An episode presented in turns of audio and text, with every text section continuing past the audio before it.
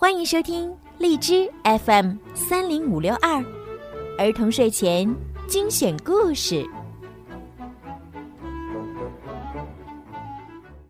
嗨，亲爱的小朋友们，你们好！你们已经洗漱完毕，准备睡觉了吗？那么千万不要错过今天的儿童睡前精选故事哦！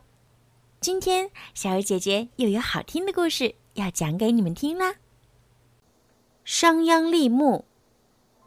在战国时期，有七个非常强大的诸侯国，他们是齐国、楚国、燕国、韩国、赵国、魏国、秦国，被称为战国七雄。其中，秦国在政治、经济、文化各方面。都比中原各诸侯国落后。秦国国君一直担心被其他国家侵犯。秦孝公即位后，首先重用人才，他下了一道命令说：“不论是谁，只要是能想办法使秦国富强起来的，就封他做官。”秦孝公这个办法很有效果，很多有才干的人纷纷投奔秦国。有一个魏国的贵族公孙鞅，就是后来的商鞅，在魏国得不到重用，于是托人引荐，得到秦孝公的接见。商鞅对秦孝公说：“一个国家要富强，首先朝廷要树立威信，做到赏罚分明，让百姓相信朝廷，一切改革也就容易进行了。”秦孝公听了，连连称赞。可是秦国的一些贵族和大臣却竭力反对。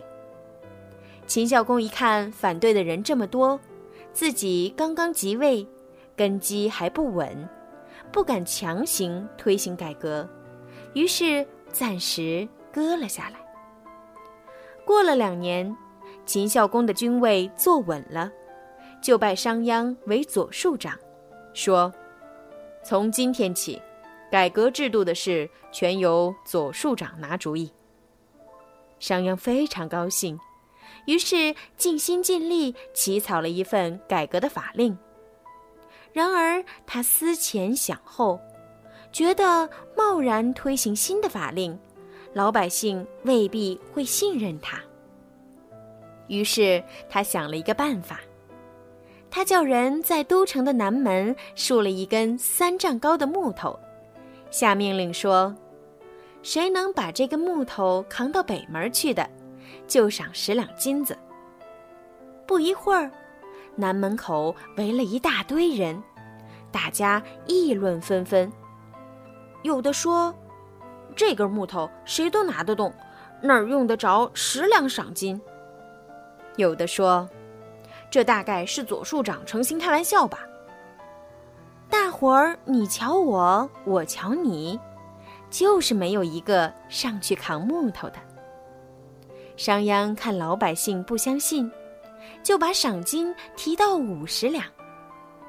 没有想到赏金越高，看热闹的人越觉得不可信，仍旧没人敢去扛。这时候，人群中有一个人想：赏金这么高，如果是真的，那岂不是赚到了？如果不是真的，搬个木头罢了，也不吃亏。于是说：“我来试试。”他说着，真的把木头扛起来就走，一直扛到北门。商鞅立刻派人传出话来。赏给扛木头的人五十两黄澄澄的金子，一分也没少。